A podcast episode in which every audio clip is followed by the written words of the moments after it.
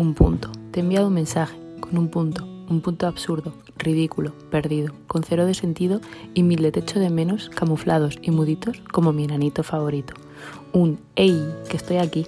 A pesar de que me lo has hecho pasar fatal, este imbécil te sigue queriendo tener cerca y si me dejas volvernos a encontrar, todo habrá cambiado y ya nada será igual.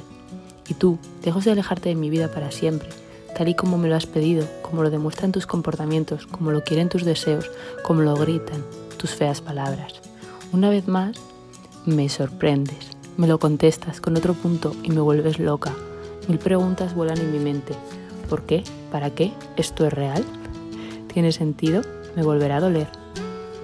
Un triste punto perdido en un chat de Google, un chat de hace tiempo, ese lugar cargado de mil palabras bonitas de mí para ti, como siempre y para variar.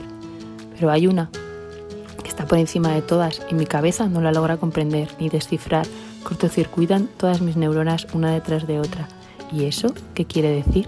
Soy un punto, soy una realidad que quiere silenciar, soy alguien en tu vida, no soy nadie, soy esa persona que has querido silenciar, alejar, incluso eliminar de tu vida, de tu día a día y de tu realidad.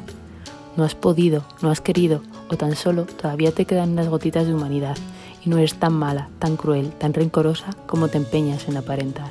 Soy un punto y seguido, o un punto y final, o quizás uno de esos puntos suspensivos que tanto los odio en la vida real y tanto me gusta escribir en la irrealidad. Un punto cargado de ilusión, de deseo, de querer combinarlo con mil palabras y no dejar de hablarte jamás.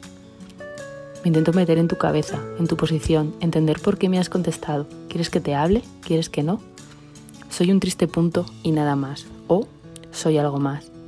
Y me temo que ese misterio nunca lograré descifrar hasta que un día yo sea capaz de escribir el punto y final.